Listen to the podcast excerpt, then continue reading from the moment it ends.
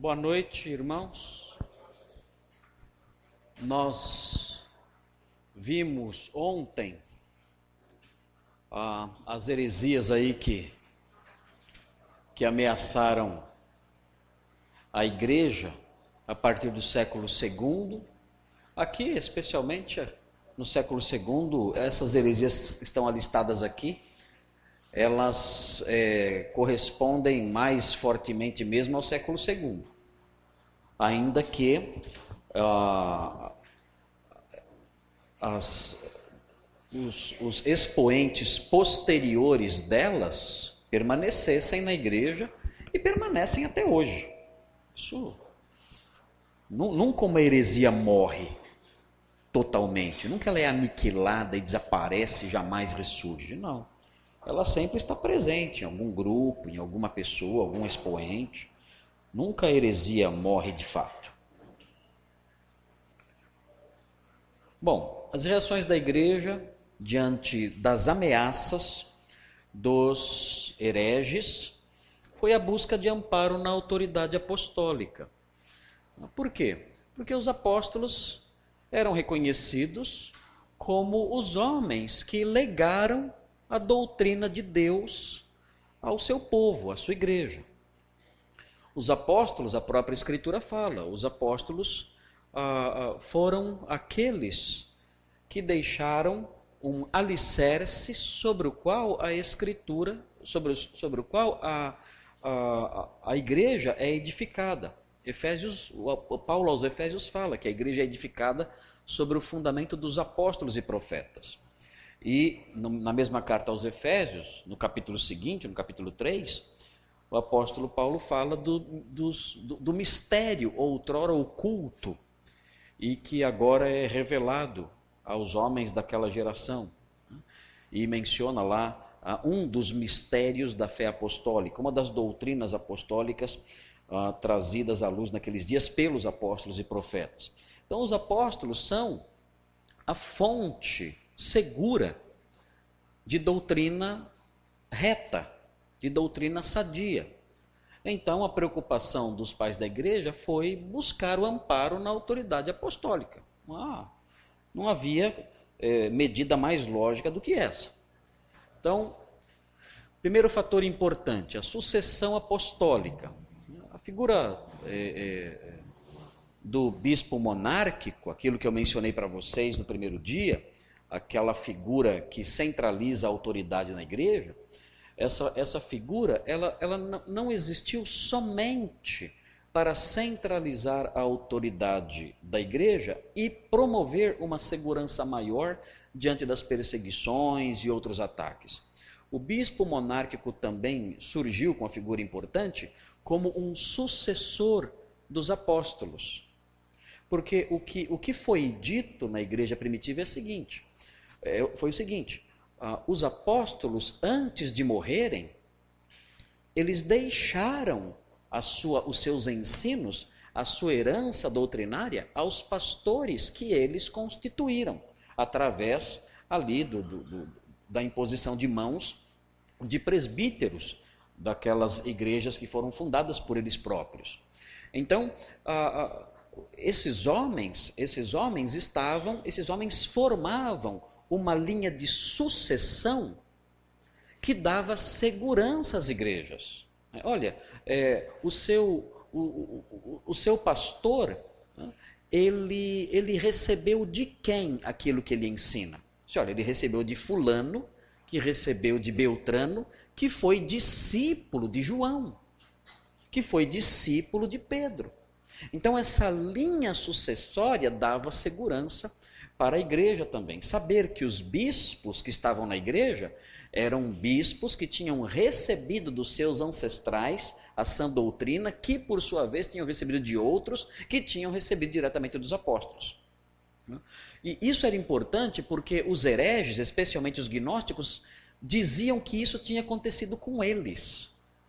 Aquela história que eu falei para vocês, se não me engano, foi na, na, na terça-feira. Né?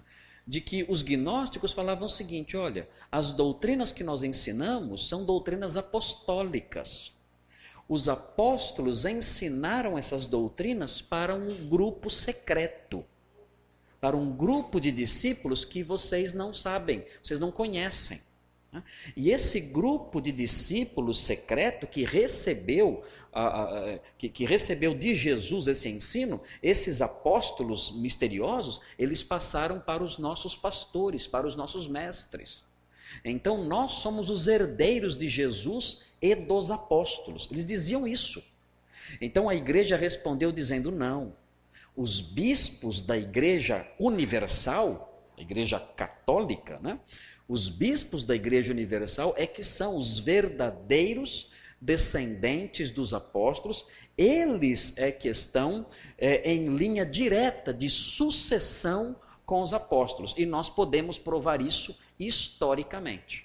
Okay? Então, isso era muito importante naquela época. É claro que 20 séculos depois, esse argumento ele se perde. Não há como você traçar essa sucessão mais.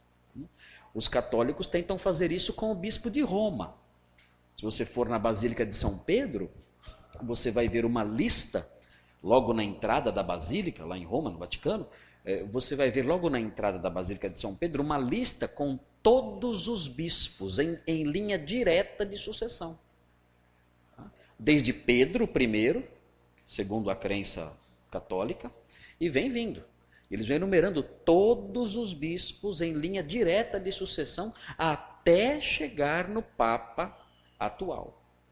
Ok? Então, eles para a Igreja Católica, isso sempre foi importante. E foi realmente importante no começo. Depois, é claro, não havia mais como manter isso, até porque as igrejas se multiplicaram e tudo mais. Não há como você fazer uma linha direta de sucessão hoje em dia, isso é impossível.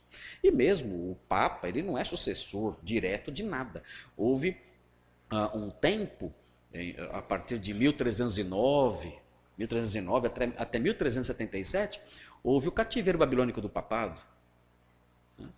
Surgiram dois papas. Esse papa é sucessor de quem? De qual dos dois? Para tentar acabar com esse cisma, que era um papa em Roma e um em Avignon, na França, é, convocaram um concílio que depôs o papa de Roma e o papa de Avignon e nomeou um terceiro papa. Aí que aconteceu? Em vez de resolver, piorou, porque agora tinha três papas. Ou seja, esse papa que está aí, ele está em linha direta de sucessão com qual dos três? Então não há como, não há como manter essa, essa, essa ideia de sucessão direta, porque o próprio, próprio processo histórico forçosamente faz com que isso se perca. O que interessa para nós é nos voltarmos para o Novo Testamento, descobrir o que os apóstolos ensinaram e transmitir isso às pessoas. Esse é o papel dos bispos hoje que querem estar alinhados com, que querem estar alinhados com os apóstolos. É buscar os seus escritos, como nós fazemos, e ensiná-los.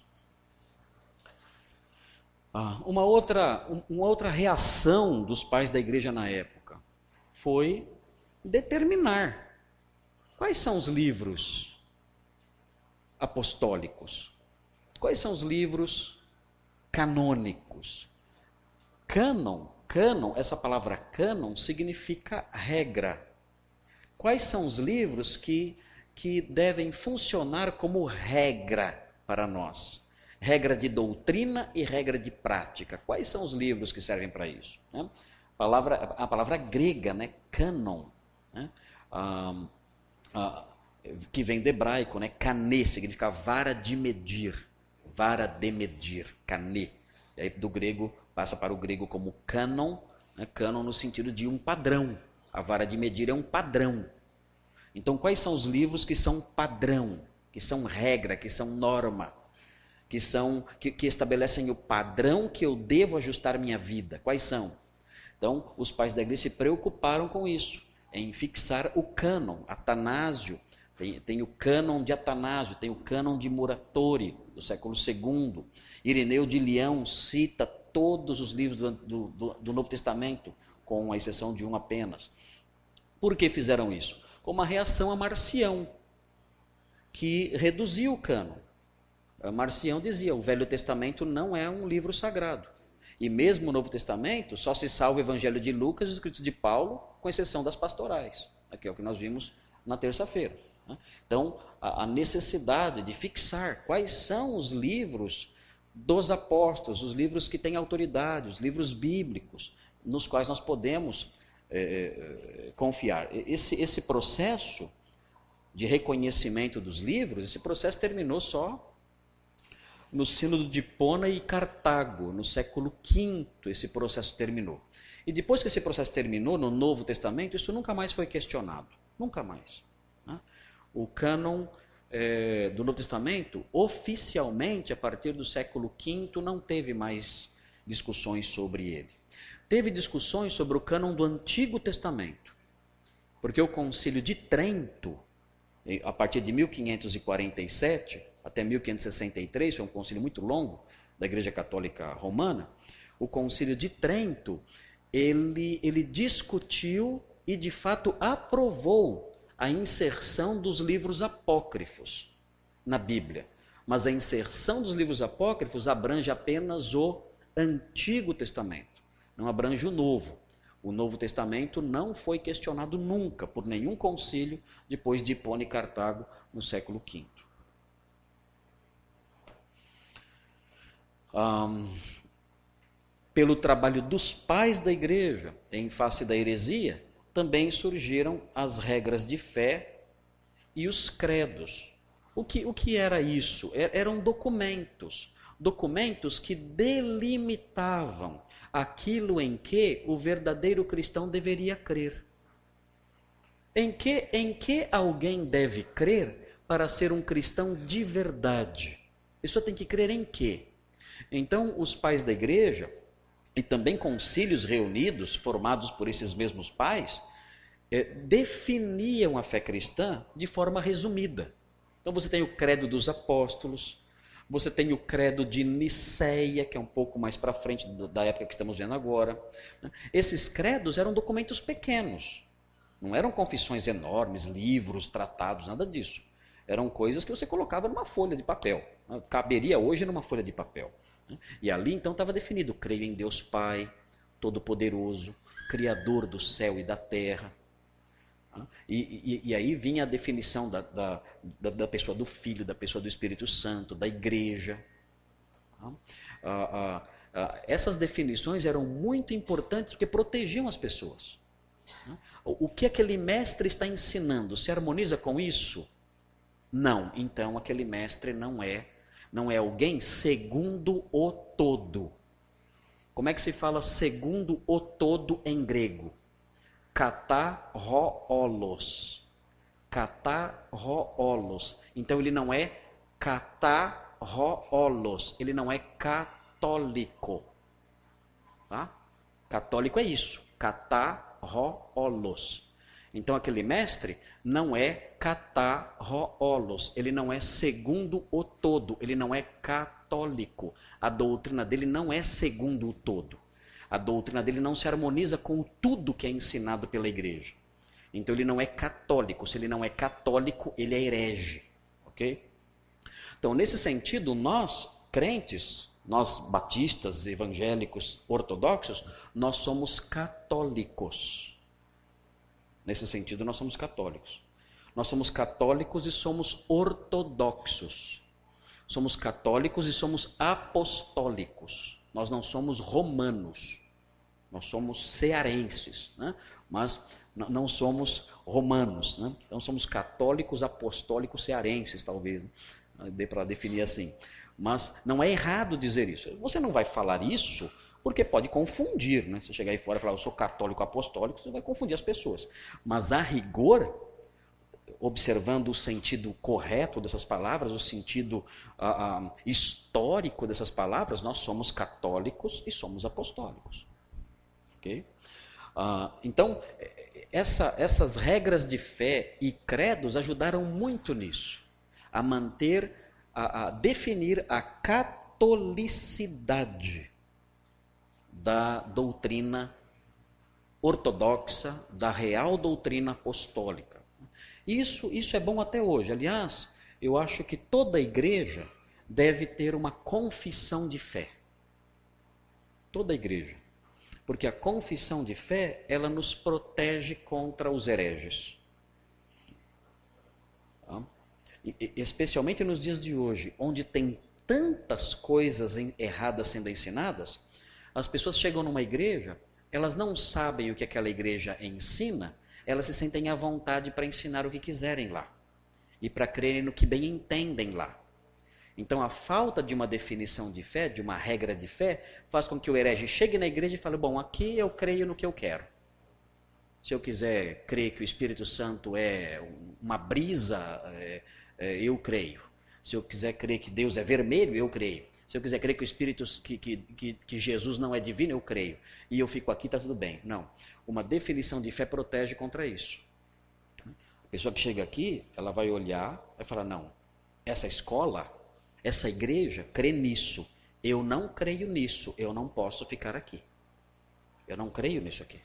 Eu creio em outra coisa, então aqui não é meu lugar.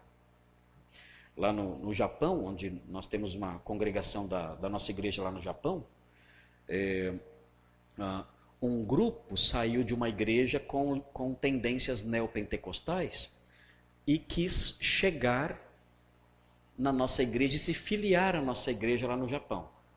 Mas antes de fazerem isso, eles leram a nossa declaração de fé. Quando eles leram a nossa declaração de fé, eles disseram: Nós não vamos para essa igreja. E foram embora. O que para nós foi ótimo, excelente. 15 pessoas. 15. Falei para o pastor Carlos, que é pastor de lá. Falei: Ó, Deus livrou você de 15 problemas. De uma vez só.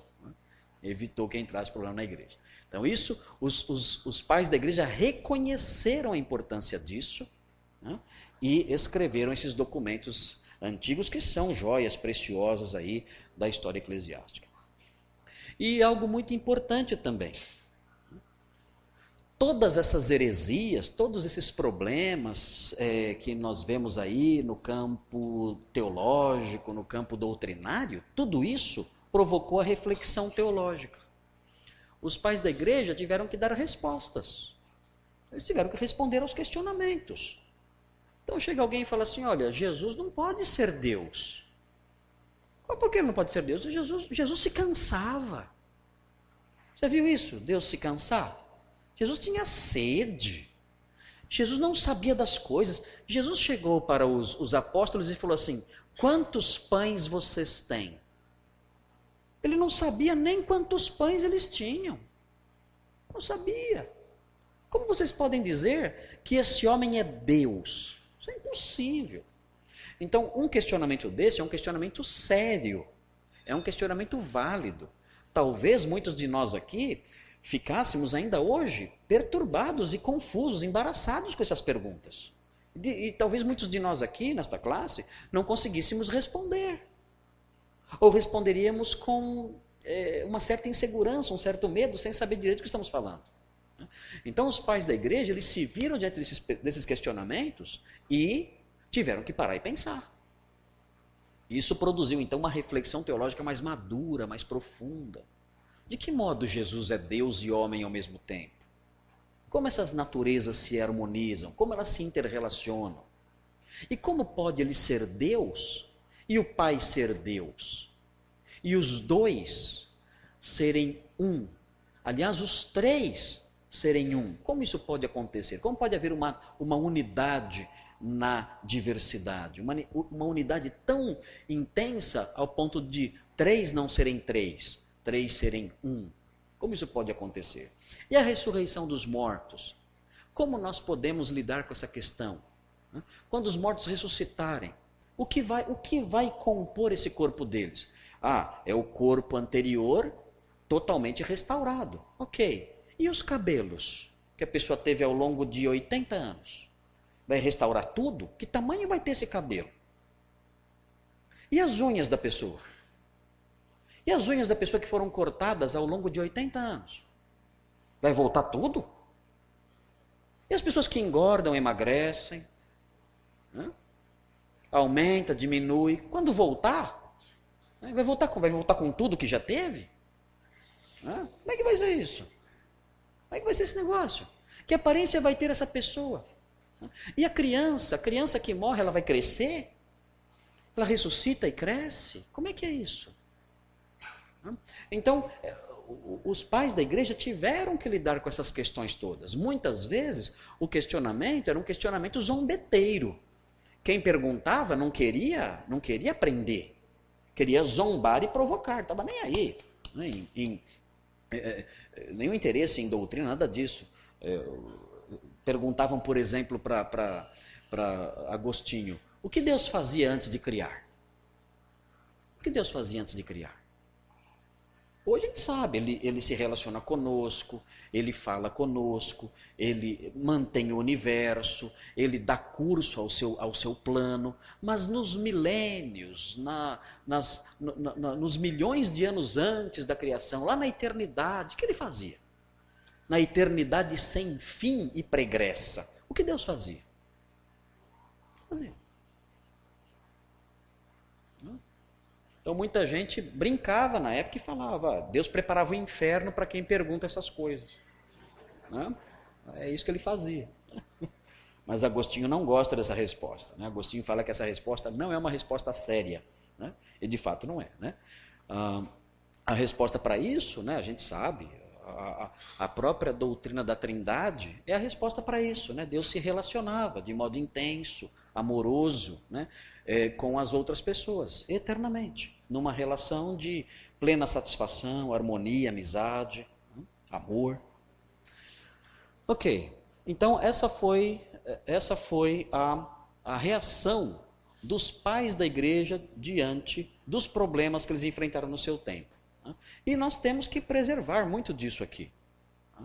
A, a, a, a, nossa preocupação com a sessão apostólica, ela não vai produzir muita coisa. Mas nós, pelo menos, devemos saber que, que a, fonte da nossa doutrina são os apóstolos. A fonte da nossa doutrina não é Freud, não é Nietzsche, não é Sartre, não é Marx. A fonte da nossa doutrina não são os filósofos seculares, não, são, não, não é a sabedoria popular não são as nossas inclinações pessoais, nossas intuições pessoais. Não é o que eu acho, o que eu penso, não é a minha lógica. A fonte da verdade para nós são os apóstolos, seus escritos. Então, se eu não consigo traçar uma linha direta de sucessão até eles, tá, eu posso pelo menos ir direto até eles e descobrir o que eles ensinavam, ensinar o mesmo. Tá.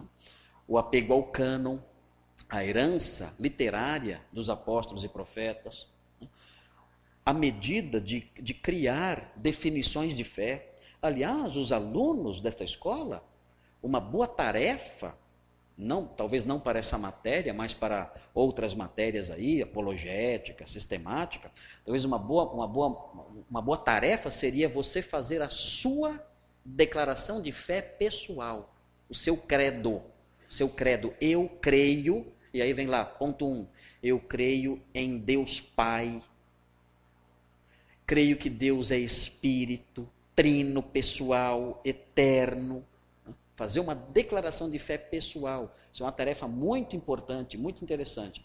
E a própria reflexão teológica sempre ah, nos motivando a dar respostas inteligentes e bíblicas àqueles que perguntam acerca da razão da nossa fé.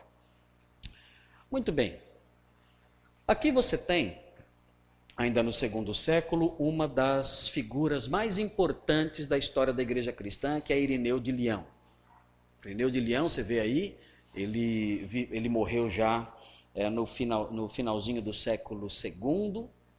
Vou falar rapidinho sobre Irineu de Leão aqui. Tá? A sua obra principal é essa que vocês estão vendo aí. Essa é a obra principal de Irineu de Leão. Detecção e refutação da falsamente chamada gnose.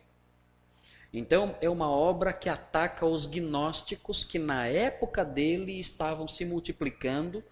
Existiam dezenas, se não centenas de seitas gnósticas na Gália, onde ele viveu. Ele não nasceu na Gália, ele era da Turquia, ele era da região de Esmirna, mas ele viveu na Gália. Não sabemos por que houve o deslocamento de um grupo de pessoas da Turquia, de crentes da Gália, que se deslocaram e foram para. que saíram da, de, da região da Turquia, de Esmirna, se deslocaram e foram para a França. E viveram na França. Esse, esse grupo formou a igreja de Lyon, que é uma igreja muito importante na história da igreja. Uma igreja muito firme, muito fiel. Inclusive, são até famosas as atas dos mártires de Lyon. Pessoas que foram martirizadas pela fé em Lyon, nessa cidade francesa. Né? Irineu foi um dos grandes bispos, o maior bispo de Lyon. E talvez o maior bispo da sua época, do seu tempo. E ele enfrentou um grande problema com os gnósticos. Por isso ele escreveu o livro Contra as Heresias, que você tem em português pela editora Paulus, na série patrística.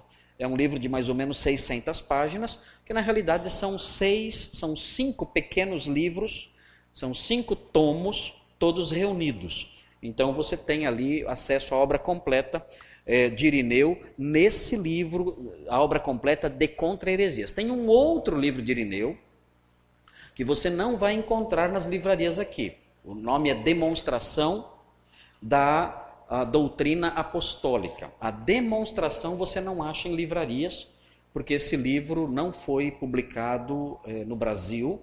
Esse livro foi, foi encontrado só em 1908. É um livrinho pequenininho e só foi encontrado em 1908 numa, numa versão armênia, que foi traduzida para o inglês mais tarde. Então você encontra a, a demonstração em inglês e encontra na internet. Você pode fuçar na internet, esses sites que têm livros antigos, você acha lá a demonstração a, do ensino apostólico, a doutrina apostólica. Mas a demonstração é um resuminho bem pequeno da, da obra maior, que é a Contra as Heresias. Okay? Então, Irineu gasta todo, toda a sua energia literária atacando o gnosticismo. E ele teve muito sucesso no ataque porque ele varreu o gnosticismo da Gália. Quando chega o século VIII, por exemplo, a, edição de Contra-Heresias no século VIII, na, na introdução da, da, obra, é dito que o gnosticismo eh, não existia mais. Não existia mais. Tinha sido varrido, desaparecido. E, de fato, a gente vê o gnosticismo aparecendo em alguns momentos na história da igreja, né? mas ele nunca mais teve força. Vocês, conhecem, vocês conhecem algum gnóstico? Poucos, né? Poucos, poucos. Talvez existam sociedades gnósticas, a gente já mencionou, grupos gnósticos, mas é muito fraco. Não tem aquela força que teve no passado. No passado era muito forte o gnosticismo. Era uma ameaça muito perigosa. Irineu sofreu muito para enfrentar e derrubar os ensinos gnósticos. Agora, eu, eu, eu recomendaria a leitura de Contra as Heresias. Eu recomendo e recomendo insistentemente. Por quê? Porque eu recomendo insistentemente. Porque em contra as heresias você vai saber como lidar com os falsos mestres de hoje, que não são gnósticos, mas usam as mesmas técnicas dos falsos mestres daquela época. Exatamente as mesmíssimas técnicas. Exatamente. Então você lendo contra a heresia, você fala, peraí, eu já vi isso na televisão. Já vi falso mestre fazendo, usando essa estratégia na TV. Então ele vai descrever um modo de comportamento, uma estratégia própria de falsos mestres que vai te ajudar a ser um apologeta, um defensor melhor da fé. Então leia contra as heresias, porque realmente é um livro atualíssimo. Ah, Algo muito interessante em Irineu e que chama a atenção dos historiadores, aqueles que estudam a história do pensamento cristão, é a sua doutrina da recapitulação, que eu, coloquei teoria, que é melhor doutrina. A doutrina da recapitulação. Tá? Ah, em grego, anakefalaioses. Tá? Nós não ouvimos falar desse ensino na modernidade mas é um ensino muito interessante de Irineu e que deve ser resgatado para preservar a nossa concepção de quem nós somos, para preservar a nossa concepção do que é a igreja de Deus, de quem eu sou em Cristo. Isso é muito importante. Muitos de nós cristãos não sabemos quem nós somos. Não sabemos. E por isso nos comportamos como pessoas lá de fora. Não temos noção de quem nós somos. Se eu sei que sou um príncipe, eu vou ajustar a minha vida àquilo que eu sei acerca de mim. Agora, se eu sou um príncipe, mas não tenho noção disso, Vocês vão me ver aí jogado aí pela sarjeta, pelos botecos, sei lá por onde aí. Eu não tenho noção daquilo que eu sou. Então, aqui nessa teoria da recapitulação, da recapitulação, é interessante, entre outras coisas, porque nós conseguimos compreender quem nós realmente somos como crentes, quem nós somos em Cristo. Tá? A recapitulação, tá? se você separar as palavras, capitu, ou cap, capitu, ou cap, caput, caput, o que, que é? Cabeça. Quando você põe aquele negócio em cima da cabeça, que chama, como é que chama aquilo? Capuz. Capuz. Né? É um capuz. Aqui no, aqui no Ceará não usa capuz porque é muito calor. Mas lá no, em São Paulo todo mundo anda de capuz. O tempo todo de capuz. Ah, em grego, né? kefalé, kefalé, cabeça. Quando você está com dor de cabeça, você tem o quê? Cefaleia. Né? Se, se, se alguém, se uma instituição não tem líder, nós falamos que ela está acéfala, não tem cabeça. Hum? Então, anaquefalaioses. Aqui em português, recapitulação. Re. Recabeçar recabeçar.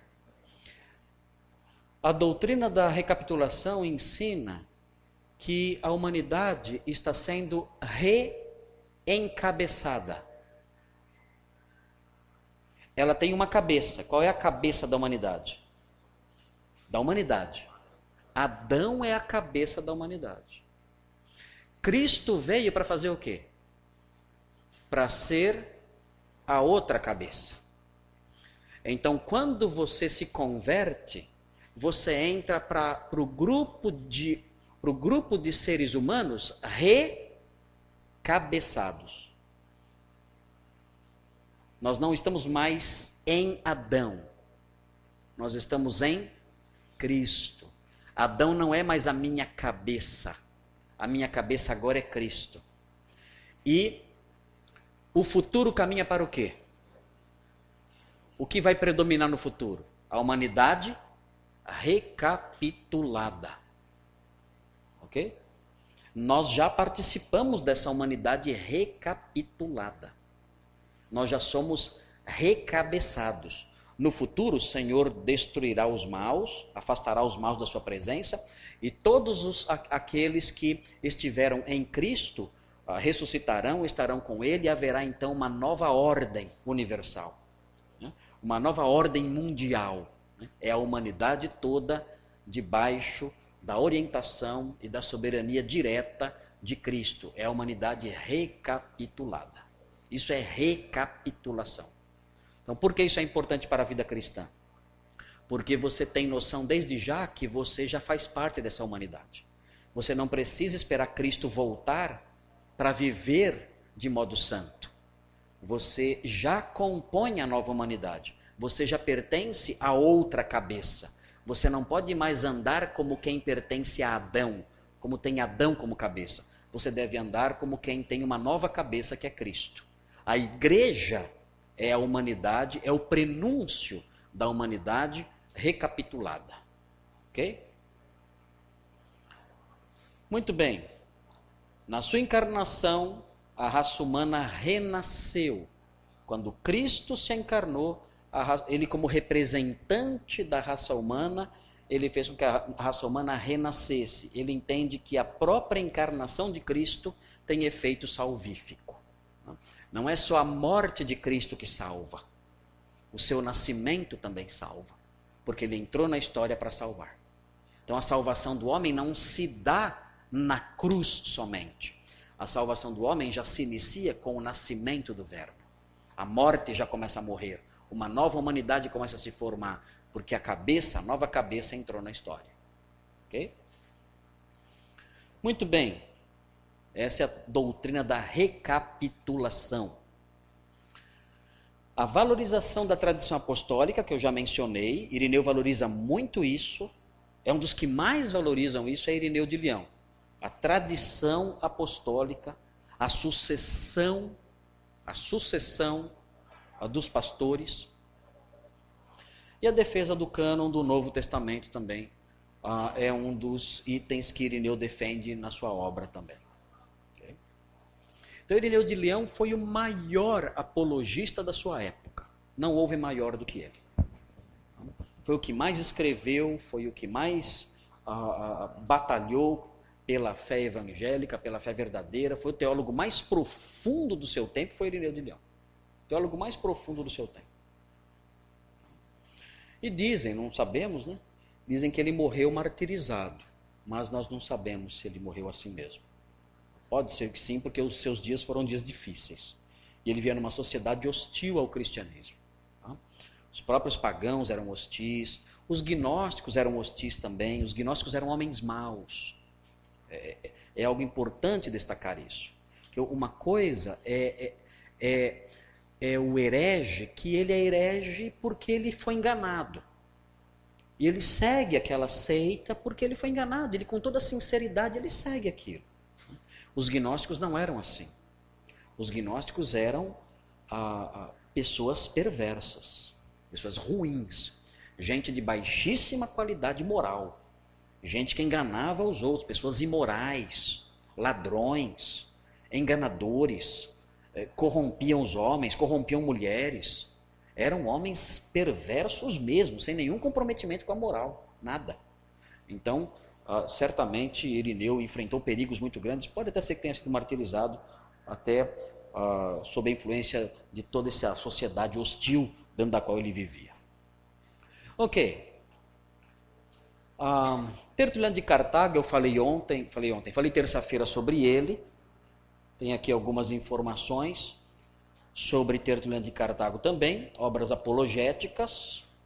Já vimos que ele era um apologista, que escreveu obras sobre moralidade cristã e refutação de heresias. Já vimos isso aí na terça-feira, falei bastante de Irineu na terça. Tornou-se montanista, já expliquei o que é isso. As obras mais importantes estão aí. Uh, Unidade dos Dois Testamentos, em Contra Marcião, contra Praxias, que era uh, uma, uma, uma obra contra o monarquianismo modalista, que eu expliquei na terça-feira o que é. Né? É importante aqui essa ênfase de Tertuliano na unidade dos dois testamentos, porque os pais da igreja, eles, eles, eles entendiam que você não pode entender, você não pode compreender o Velho Testamento sem o Novo. Não dá. Não, o, o, o, Novo o Velho Testamento só pode ser compreendido com exatidão, com precisão, se você olhar para o Novo Testamento. Não tem jeito. É por isso que os judeus não entendiam o cristianismo. E é por isso que os judeus não criam em Cristo. Porque eles não aceitavam o Novo Testamento. E o Novo Testamento era o que ajudava a compreender o Velho. Sem o Novo você não compreende o Velho. E mais, sem o Velho você não tem também uma compreensão completa do novo. Porque os dois testamentos estão interligados, estão interrelacionados. Ah, os pais da igreja, muitos pais dessa época, eles adotaram o método alegórico de interpretação. Eles interpretavam a Bíblia alegoricamente. E muitos, muitas vezes nós criticamos isso, né? porque o método alegórico parece dar muita liberdade para o intérprete. O intérprete atribui ao texto o significado que ele quer. Então isso torna perigoso o método alegórico. Mas uma coisa, eu não sou a favor do método alegórico, eh, não sou a favor da, da, da, da escola, né, a escola de Alexandria que defendia o método alegórico. Não acho correto isso e acho que nós devemos ser muito cuidadosos porque o método alegórico pode realmente abrir portas para uma hermenêutica ah, ah, subjetiva, sem nenhum limite. Tá? Mas uma coisa que se pode dizer a favor do método ah, alegórico adotado pelos pais é que eles adotavam o método alegórico com limites. As conclusões do método alegórico só eram válidas desde que elas se harmonizassem com o ensino claro dos apóstolos. Senão elas não eram válidas. Então, quando, quando o pai da igreja lia o Velho Testamento alegoricamente, alegorizava o texto, ele alegorizava, mas ele colocava um limite à alegoria. para que as suas conclusões não se chocassem com aquilo que os apóstolos escreveram. Então não era liberdade total. Havia aí um limite para a realização, para as conclusões que emanavam desse método. É preciso dizer isso, porque às vezes nas aulas de hermenêutica a gente só picha o método alegórico e não fazemos justiça plena ao que era feito. Um, Tertuliano se destaca por sua atitude negativa em relação à filosofia e a sua ênfase na moralidade rígida. Sobre a moralidade rígida nós já falamos. Agora, sobre isso aqui nós não falamos, a atitude negativa em relação à filosofia. Vocês lembram que eu mencionei a pais da igreja, como Clemente, por exemplo, que ah, viam na filosofia grega, ou Justino, eu mencionei Justino, né, que via na filosofia grega uma fonte de verdade. Falamos até do logos, logos espermaticos. Lembra que eu falei do logos espermaticos? As sementes do logos eh, ali presente na pessoa, iluminando a pessoa para que ela chegasse a certa parcela de verdade. Né? Então, muitos pais da igreja foram simpáticos às parcelas de verdade que havia na literatura pagã, na literatura filosófica. É, agora, dentre esses homens, Tertuliano não é contado, porque Tertuliano ele não aceita nada da filosofia grega, nada. Não quer papo com a filosofia grega. Ele entende que, ó, não temos nada que ver com os escritos desses homens. Então, uma frase é, que é muito conhecida de Tertuliano é a seguinte: é, o, que, o que Atenas tem que ver com Jerusalém? O que Atenas tem que ver com Jerusalém? E é verdade. Né? É interessante isso. Atenas, né, a capital da filosofia. Jerusalém, né, a cidade santa. O que Atenas tem que ver com Jerusalém? Tem nada a ver. Ele fala assim: o Deus dos filósofos não é o Deus de Abraão, Isaac e Jacó. Então ele rompe totalmente com a filosofia. Vai falar assim, mas quem está certo? Justino estava certo ou Tertuliano estava certo nessa atitude? Eu acho que nós podemos tirar proveito dos dois. Muitos filósofos seculares realmente não têm nada que oferecer. Absolutamente nada. É lixo, tem que juntar tudo lá e jogar fora. Não presta para nada. Não tem conexão nenhuma conosco. Então, agora, há, há, filósofos que sim, que nós podemos aproveitar algumas coisas. Então, temos que manter aí o equilíbrio nisso aí, ok? É, é, é, é ser, é ser um tertulianista justiniano um justiniano tertulianista, né? Para tentar manter o equilíbrio aí das coisas aí. E qual é o padrão do equilíbrio? É a escritura em punho. Né? Se eu vejo um modelo filosófico que é absolutamente contrário àquilo que a palavra de Deus diz, é lógico que esse modelo está totalmente comprometido do, do, da raiz até a cabeça, então vou jogar de fora. É o, é o, é o caso, por exemplo, de Nietzsche, o, o, filósofo, o filósofo moderno mais lido na atualidade não sei se isso tem acontecido aqui em Fortaleza, mas pelo menos em São Paulo, o filósofo mais popular em São Paulo, no, no, no, que a gente, vê, a gente vê livros dele no metrô. Né? Tem, aquelas, tem, tem aquelas banquinhas de livro populares, você compra no metrô, põe uma moedinha, pega o livro. É, é, você vê ele sendo vendido no metrô, em qualquer lugar, muita gente lendo. É Nietzsche. Nietzsche. Friedrich Nietzsche. E ele é o ateu mais inflexível que a história já conheceu. Nietzsche é inimigo declarado, ele é inimigo declarado do cristianismo. Ele expressa todo o seu rancor, todo o seu ódio contra o cristianismo. E, e, e contra os valores cristãos, as virtudes cristãs, dizendo que esses valores cristãos, essas virtudes cristãs que nós pregamos, isso aí é a desgraça da humanidade. É desgraça. É a moral, ele chama de moral de rebanho. A moral de rebanho. Isso é para impedir que a sociedade se desenvolva e chegue nos seus ideais maiores, que ele chama lá de super-homem. Né? Então é o, tipo do, é o tipo da filosofia que não dá para você dialogar com ela, é muito difícil. Né? Agora, certamente existem outros modelos aí que nós podemos conversar. Já falamos já do platonismo. O platonismo, em alguns aspectos, ele, ele nos deixa numa posição confortável, em alguns aspectos. Nós podemos dialogar com, com, com a mente platônica.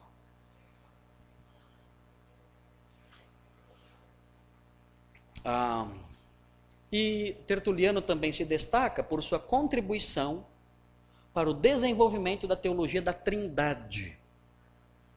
Monoteísmo orgânico, a ideia é de uh, haver, haver uh, um só Deus, mas haver a duplicidade em Deus. Daí monoteísmo orgânico. E da pessoa de Cristo, as duas naturezas em Cristo. São, eram os temas principais da época e permaneceram sendo os temas principais até o século V ah, é, esses dois temas, a trindade e a pessoa de Cristo, as duas naturezas, a união hipostática. Então, Tertuliano ajudou bastante, na, contribuiu bastante no desenvolvimento dessas duas doutrinas. Então, esse é Tertuliano de Cartago. Né? É um dos escritores mais atraentes e mais é, impulsivos da época. É muito, é muito gostoso ler Tertuliano, porque Tertuliano ele é irônico, ele é engraçado, ele tem senso de humor, ele é, ele é cruel, ele, ele, ele ataca, ele ridiculariza. Então é um autor assim que você ri quando você, você lê Tertuliano, você dá risada de ver a sagacidade, a esperteza, o quanto ele tinha habilidade para escrever e atacar aí é, os seus inimigos, as pessoas que se opunham ao cristianismo. Nós já falamos já bastante sobre ele e está sendo gravado, você pode ver depois o que foi dito além do que eu falei agora. Ok. Aqui é só uma fotografia é, de um batistério ah, na atual Argélia, ah, onde ficava aí uma das, onde funcionava, onde funcionava ah, um centro do cristianismo, muito importante, né? o norte da África, com essas cidades, Cartago, Hipona, Alexandria, toda essa região era uma região muito forte em termos cristãos, muito forte. É muito triste ver hoje que nada, quase nada restou do cristianismo lá. Mas na época dos pais da igreja, a, a região norte da África era, era uma região onde nasceram os maiores teólogos da nossa história. Os maiores teólogos. Você pensa em Tertuliano, ele é do norte da África, de cartaginês. Você pensa em Agostinho, maior teólogo que já existiu? Ele é, no, ele é do norte da África. Você pensa em Atanásio, foi o maior defensor da união hipostática, da natureza divina de Cristo? Ele é do norte da África. Você pensa em Orígenes, em Clemente de Alexandria, foram os, os, os, os homens um, mais intelectualizados, os cristãos mais intelectualizados da sua época. Eles eram do norte da África também. Então, o norte da África foi um celeiro de teólogos de muito peso. E é uma pena hoje ver que né, a região não é mais nem, nem reconhecida como cristã. Né? Os muçulmanos tomaram conta de tudo. O cristianismo lá é um cristianismo fraco e destituído de vigor.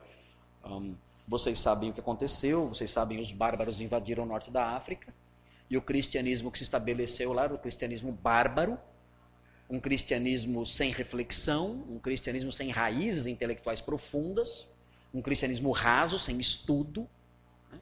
E um cristianismo raso e sem estudo, ele é levado com facilidade. Por isso é importante um seminário como esse.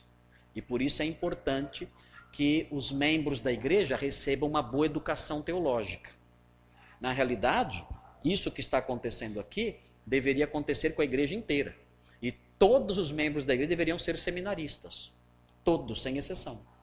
Porque o cristianismo que não estuda, ele, ele é facilmente conduzido por ventos de doutrina. E a história da igreja prova isso com toda clareza. Todo o norte da África, depois que os grandes mestres, os grandes professores morreram, e aquela geração instruída passou, e os bárbaros tomaram conta de tudo e ofereceram um cristianismo raso, sem profundidade, sem reflexão, sem estudo, sem nada. Quando veio o islamismo, levou todo mundo embora. Todo mundo virou muçulmano, com muita facilidade. É assustador ver isso. Em pouco tempo, em duas gerações, toda a região se tornou muçulmana. Em duas gerações, talvez menos. Muito triste. Por isso não podemos uh, desprezar o conhecimento teológico, não podemos desprezar o estudo teológico.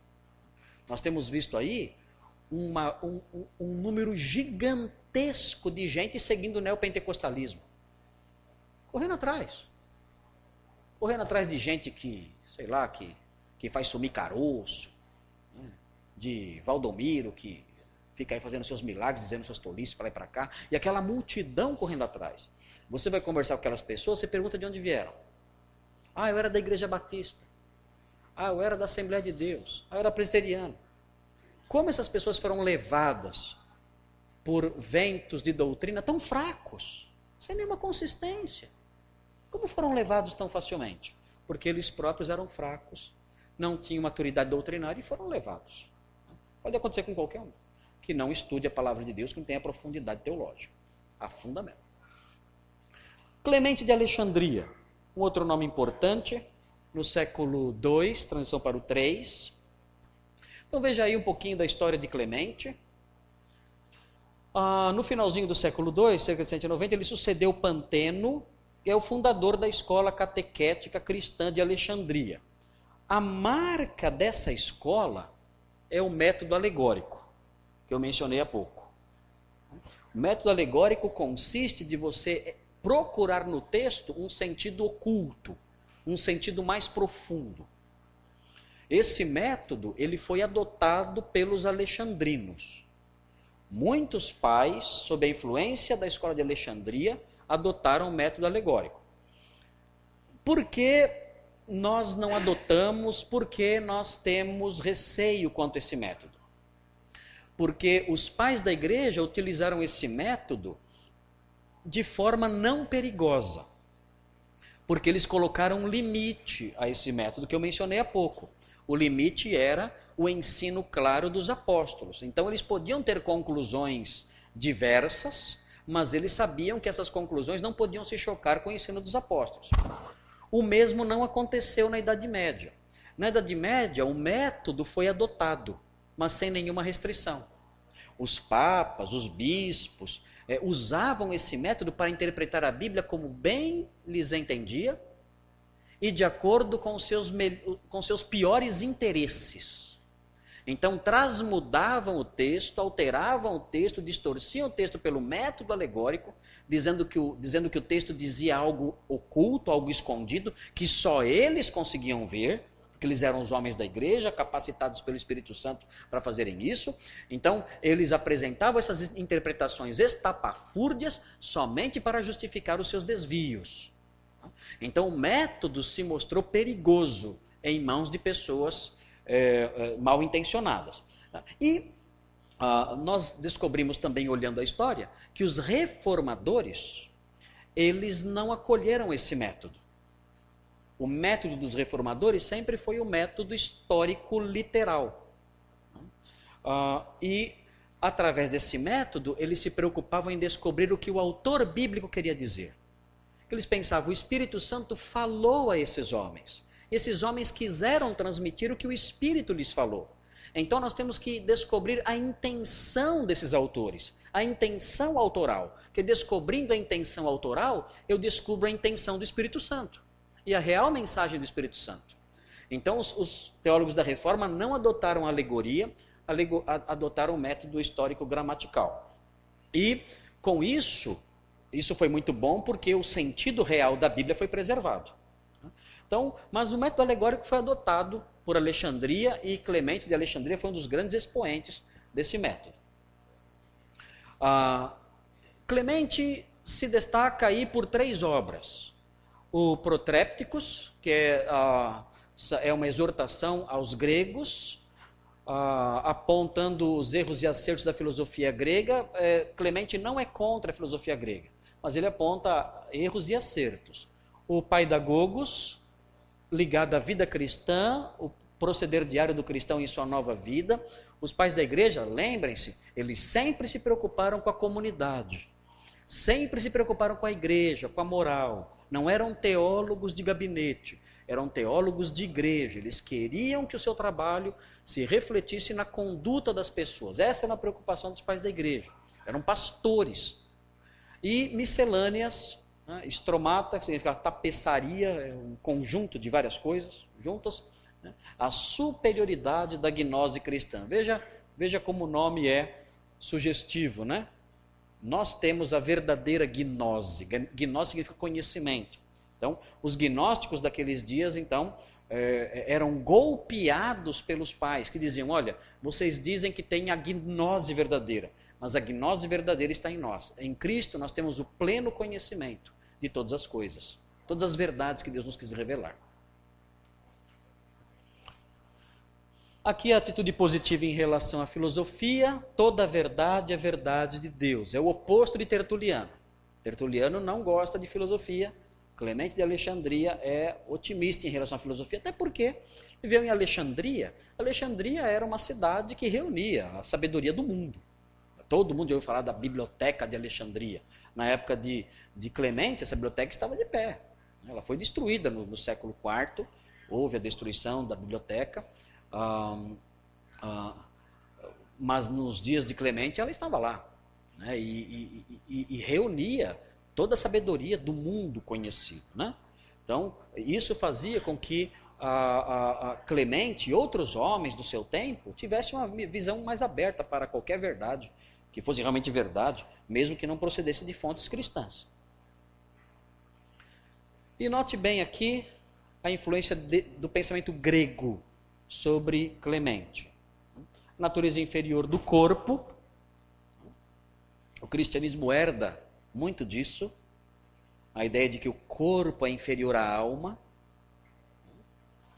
Ah, ah, na verdade, na Bíblia nós aprendemos que Deus veio, Deus é o criador dos dois e é o salvador dos dois. Deus salva a alma e Deus salva o corpo. Então o cristianismo rejeita a visão grega do corpo. Mas Orígenes dá indícios de é, ver o corpo como algo inferior. Salvação como a busca da semelhança com Deus. Ah, existe é, inclusive, é, a base é, bíblica para esse pensamento. Pedro fala que nós somos participantes da natureza divina. O homem salvo, ele é participante da natureza divina. E a natureza divina de que fala Pedro está relacionada não à substância, nós não somos deuses mas está relacionada ao caráter da pessoa. O homem salvo é alguém em quem a imagem de Cristo vai sendo formada nele. O Senhor vai trabalhando em nós segundo a sua própria imagem, reconstruindo em nós o seu caráter. Então, nesse aspecto, o homem vai se parecendo mais com Deus. E Deus, como impassível que é, uh, um tema que nós já repisamos bastante aqui uh, durante as outras aulas. Muito bem, prosseguindo. Orígenes. Orígenes de Alexandria, um pouco depois aí de Clemente, vem Orígenes, que foi um dos homens mais é, cultos da sua época. Cristão também, com ideias bastante controvertidas, Orígenes é uma figura interessante. Você pode ler a obra de Orígenes também em português nas edições Paulus, é, na, na obra, na coleção patrística. Orígenes escreveu cerca de 800 obras, e as principais são Exapla, mas a, aqui você encontra na Paulus, é Contra Celso, a, é, uma, é uma obra que ele escreveu quando Celso já tinha morrido. um, é, respondendo a questões que Celso levantava contra a natureza de Deus, por exemplo, atacando o cristianismo.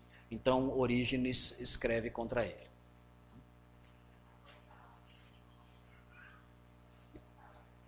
Como exegeta, Orígenes cria na inspiração verbal. Isso todos eles criam na inspiração bíblica. Uh, e no sentido alegórico. Orígenes é o principal alegorista da antiguidade. O principal é ele. Quando, quando se fala de alegoria, o primeiro nome que vem à mente é Orígenes. Ele também é platônico, ele pega, ele pega o neoplatonismo no seu início.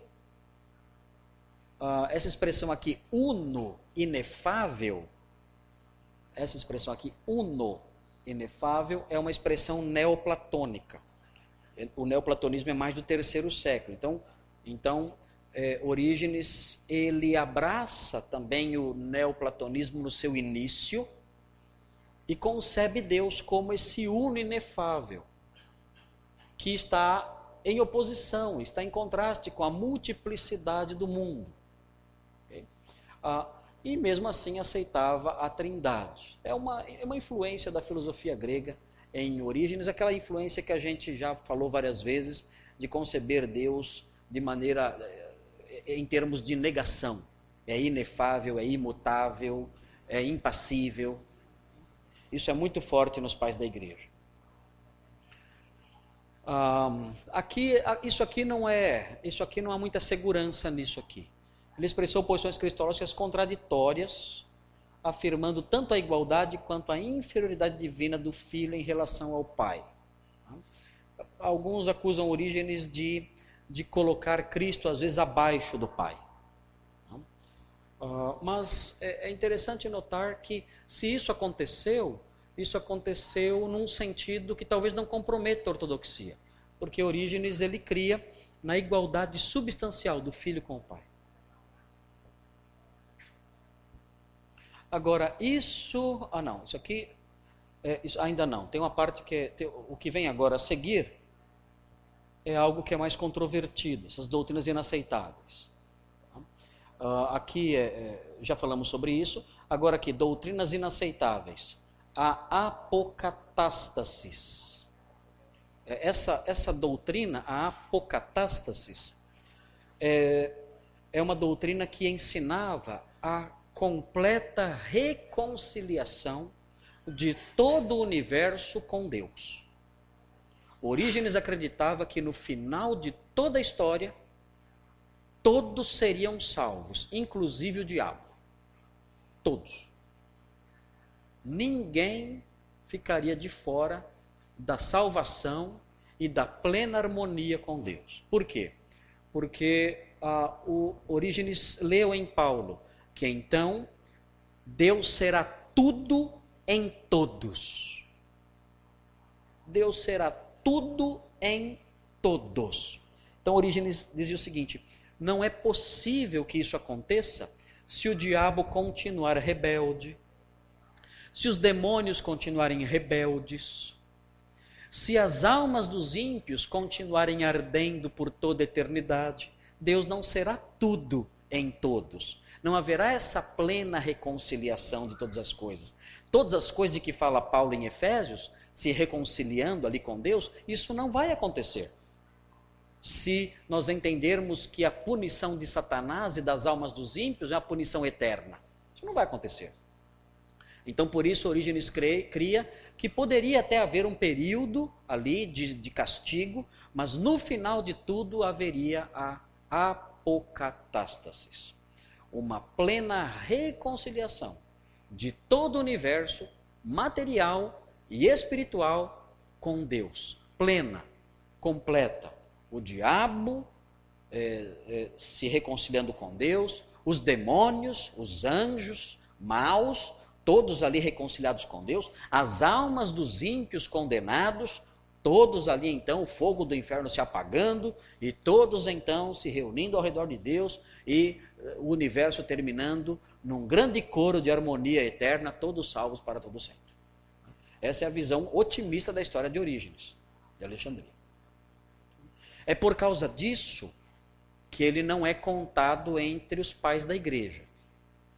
Ele aparece aqui como uma figura muito importante do período patrístico, mas ele não é considerado um pai da igreja, porque ele apresentou doutrinas estranhas, a pré-existência da alma, por exemplo. Ele cria na pré-existência da alma, como Platão, que a alma existia antes do corpo e que Deus, Deus tem lá um depósito de almas e quando a pessoa nasce, ele dá a alma para a pessoa. É a pré-existência da alma. São ideias que o cristianismo não acolheu. E por isso Orígenes é visto ainda hoje como um teólogo suspeito pela Igreja Católica. Em favor dele, é dito que a apocatástasis não foi ensinada na fase posterior da sua vida. Que depois que ele ensinou isso aqui, depois de algum tempo ele parou de ensinar isso. Mas pesa contra ele essa suspeita né, de que ah, até o diabo aí vai para o céu. Eu não sei, eu eu não gostaria de chegar no céu e no futuro encontrar o diabo lá. Oi pessoal, cheirando, cheirando queimado, né? Cheirando queimado, chegando lá, né? Ô oh, pastor Marcos, né? fiz as pazes, né? Que me perdoa. Eu prefiro ficar longe mesmo. Ok, os, aqui um desdobramento dessas doutrinas, né? Os ensinos mais radicais foram condenados em Constantinopla II, 553, aí já é, na parte final do, da época dos pais da igreja. Então note, é, é, é interessante ver como esses homens do passado eles refletiram bastante, eles erraram em muitas coisas, né? Mas para a gente é um pouco cômodo falar isso, né? Ah, eles erraram, tudo mais, tudo mais. É cômodo, porque nós temos muitas bibliotecas hoje. A gente tem o Google, né? Em qualquer dúvida, a gente vai lá no Google, aparece tudo ali. Uh, eu posso consultar um livro com muita facilidade, posso ter acesso à biblioteca, tirar minhas dúvidas. Tenho aí a sistemática do Franklin Ferreira, posso ir lá, qualquer dúvida eu leio lá, tá tudo certinho, bonitinho, arrumadinho, com os textos bíblicos ali. Tem uma Bíblia muito bonitinha do meu lado, às vezes até uso até, até Bíblia eletrônica, é só digitar ali, aparece o versículo na hora. Enfim, você tem tudo prontinho para você. Para você construir o seu pensamento teológico, você nem, nem tem que ter muito trabalho. Já está tudo construído, está tudo pronto. Agora, esses homens viveram numa época diferente da nossa. Eles viveram debaixo de uma ameaça constante. O pai de Orígenes foi morto como mártir. Morreu como mártir. Orígenes só não morreu como mártir, ele tinha 17 anos. Quando ele viu que o pai dele foi preso e queria morrer como mártir por confessar a fé cristã, Orígenes quis se apresentar às autoridades para ser martirizado também. Ele quis fazer isso. Ele só não fez isso porque a mãe dele escondeu as roupas dele. Não tinha como ele ir nu até o magistrado. A mãe escondeu a roupa e falou: Não, meu marido já preso e prestes a, ser condenado à morte. Meu filho também? Negativo, você não vai. E escondeu a roupa dele, não pôde sair de casa. Ele ficou frustrado com isso. Ele queria morrer como mártir. O pai dele, o pai dele na prisão, ele escreveu para o pai encorajando o pai a se manter firme e a não recuar, mesmo diante da morte. Opa! É uma situação curiosa. Um, jovem de 17 anos hoje talvez dissesse: pai, faz o seguinte, um, nega a fé, depois você pede perdão para Deus. Uma coisa assim, né? Pai, ó, você vai deixar a gente? Não. Ele não. Ele escreveu dizendo para o pai: Fique firme aí, pai. Não recue. Permaneça firme mesmo diante da morte. Encorajou o pai dele a enfrentar o perigo. Aí ficou órfão. O pai dele morreu. Uh, esses homens escreveram numa época assim, sob ameaça, uh, com inimigos terríveis ao redor, com pessoas muito inteligentes fazendo questionamentos muito sérios. Os questionamentos dos ateus de hoje são questionamentos bobos. Você vai conversar com um ateu, ele nem, nem sabe ler direito. Tem ateu que nem sabe ler. Né? Ah, tem ateu que diz coisas que você, ele revela que não tem reflexão nenhuma. Né? Aquela ideia, ah, se Deus existe, por que criancinha morre? Isso é coisa idiota, coisa ridícula, um questionamento desse. Coisa boba, infantil. Né? Não dá para levar a sério um questionamento assim. Né? Ah, ah, mas aqueles homens não. Eles viviam enfrentando filósofos profundos, filósofos sérios também viviam enfrentando seitas numerosas e perigosas, bem elaboradas, elaboradas há, décadas. O gnosticismo nasceu na época, na época dos apóstolos. Nessa época aqui já tinha já 100 anos de desenvolvimento. Era, era já uma, um, um sistema amadurecido, bem estruturado. O Estado representava uma ameaça. Desde os dias de Trajano, o Estado via o cristianismo como uma ameaça.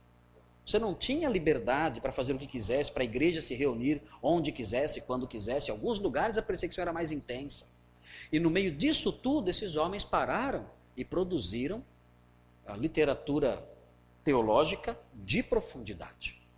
Então nós temos que dar um desconto para os erros deles, porque foram, na verdade, grandes heróis da, na construção do pensamento cristão por todos os séculos. Vamos ao intervalo, depois nós voltamos.